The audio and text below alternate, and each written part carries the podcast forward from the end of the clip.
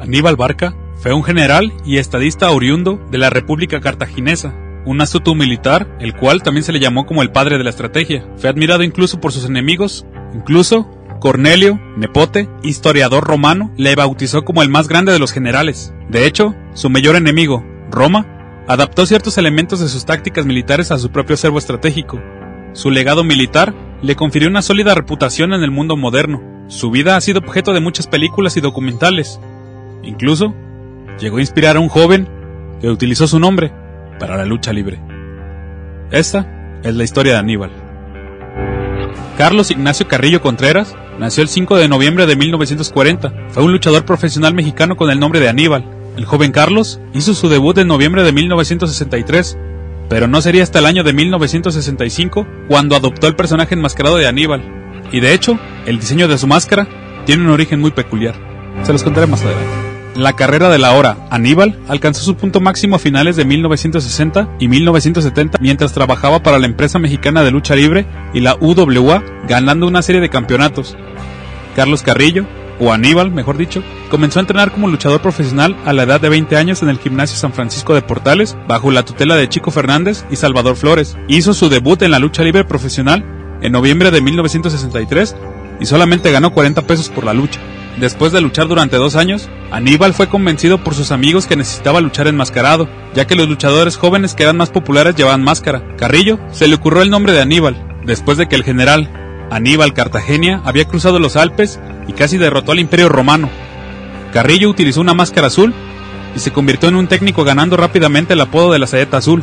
En 1963, Aníbal se presentó a luchar con una máscara azul oscura y las costuras de la boca y ojos separados, además de una línea blanca que iba desde el mentón hasta la frente en donde se cruzaba con otra más que le daba la vuelta a su cabeza. La máscara tenía un enorme parecido con la de Black Shadow, y es que Aníbal se inspiró en la de su luchador favorito para crear la suya, es decir, el mismo Black Shadow, que prácticamente era diferente en el tono azul oscuro por negro. En alguna ocasión, a mediados de los 60, Black Shadow le dijo al guerrero cartaginés que su máscara tenía un gran parecido con la suya, más allá que el veterano luchador ya había perdido la incógnita ante el santo. En aquel encuentro, después de la lucha, Aníbal entendió que tenía que cambiar de equipo. Luego de que Black Shadow le impusiera a Aníbal la necesidad de diseñar una nueva máscara, este confeccionó una tapa que portaba un antifaz, separado de un diseño que unía la nariz y la boca, pero, para mantener su homenaje hacia Black Shadow, mantuvo la línea que bajaba del mentón hacia el cuello, agregó detalles en las orejas y decidió hacer una combinación entre azules, debido a su fanatismo por el guerrero y navegante Aníbal, quien combatió ante los romanos. Navegaba por el mar Mediterráneo encarando desafíos. Posteriormente, durante sus primeros días como Aníbal, Mil Máscaras y Black Shadow, a pesar del conflicto, actuaron como sus padrinos o mentores. En 1966, Aníbal ganó el campeonato semicompleto del Distrito Federal, luego lo perdió ante Pepe Casas. Más tarde, firmó un contrato con la empresa mexicana de lucha libre. Para 1970, fue el año del gran avance de Aníbal.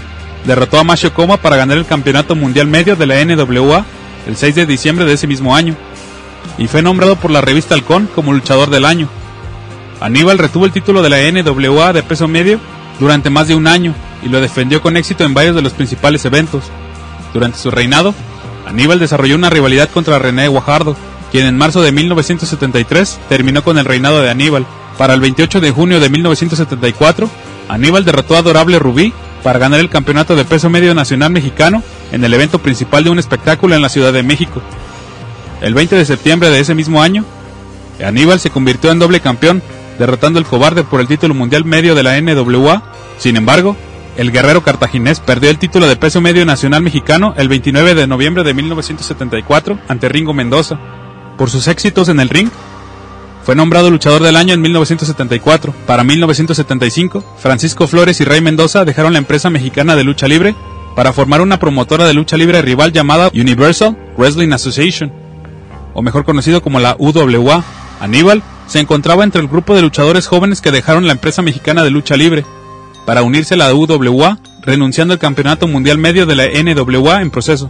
Ya en la famosa cueva de los independientes, Aníbal continuó su rivalidad con René Guajardo, perdiendo ante Guajardo en la final del torneo para coronar al primer campeón mundial de peso medio de dicha empresa. No fue hasta 1977 que Aníbal fue capaz de ganar el título UWA de peso medio, al derrotar al mismo Guajardo el 2 de octubre de ese año. Para 1979, dicho reinado concluyó hasta el 11 de febrero de 1979. A principios de la década de 1980, la popularidad de Aníbal seguía siendo alta, especialmente cuando se asoció con el villano tercero y el solitario para formar un trío llamado Los Tres Caballeros. El trío peleó mucho con la Ola Blanca, conformada por Dr. Wagner y Ángel Blanco, hasta que Aníbal traicionó al villano tercero y posteriormente el solitario hizo equipo con el Dr. Wagner. Esta fue la primera vez en toda la carrera de Aníbal que luchaba como rudo. Eh, ustedes hicieron una pareja increíble y también sus padres, ¿no? Mi padre y su padre hicieron una pareja muy buena, la pareja de seda y oro, pero por, por tuvieron también sus rencillas. Mi padre en aquellos años, eh, sería además contarles el motivo, pero el solitario le faltó el respeto a mi madre en una arena. Entonces mi padre le pidió al señor Flores, yo quiero ser rudo porque le quiero romper la madre a este porque le faltó el respeto a mi esposa. De ahí fue cuando mi padre se cambió de rudo, y se acabó la pareja. Aníbal tuvo una serie de encuentros muy intensos y sangrientos contra el solitario. Antes de los dos podría enfrentarse en una lucha de máscara contra máscara. Todo pintaba para un duelo de máscara contra máscara entre el solitario y Aníbal, pero el solitario desafortunadamente falleció. Tras el abrupto final del feudo con el solitario, Aníbal derrotó al Tejano para ganar el título mundial semicompleto junior vacante de la UWA. Para 1984, perdió dicho título ante Invader III, pero lo recuperó, no mucho después. Ya en enero de 1985, Aníbal perdió el título mundial semicompleto junior de la UWA ante el Negro Navarro, y luego desapareció de la escena luchística. Los años de trabajo de tiempo completo había cobrado su precio en el cuerpo de Aníbal, lo que lo obligó a dejar el ring debido a una multitud de lesiones. Sin embargo, regresaría para ganar la máscara más importante de su carrera, la de Gran Marcus, el 18 de marzo de 1987. Aníbal regresó de nuevo a finales de 1990 y comenzó a trabajar para el Consejo Mundial de Lucha Libre. Los años y las lesiones acumuladas habían cobrado su precio, ya que no era tan ágil como antes, pero aún le mostraban el debido respeto a su historia pasada.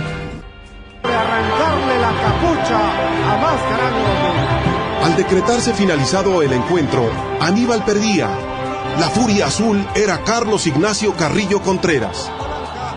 Pero los rudos no nos importa la manera como ganamos, lo que importa es ganar. Ramírez por fin está diciendo fuera. Señoras y señores. ¿Y por qué me pasó que yo algún día llegara a luchar con Aníbal? Mucho menos que yo le quitara la máscara. Fuera de la jugada, todos lo vimos. Opino.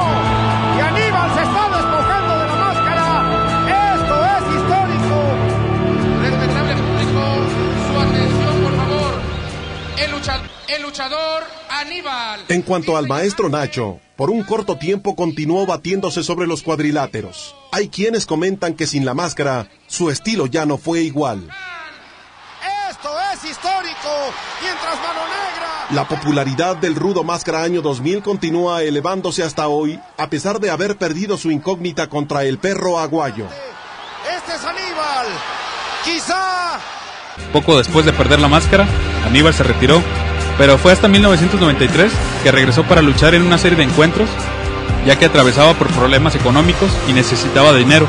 Pero a finales de dicho año, Aníbal se encontraba en tan malas condiciones físicas que se vio obligado a retirarse de la lucha libre para siempre. Desafortunadamente, el 4 de marzo de 1994, Carlos Carrillo, Aníbal, falleció.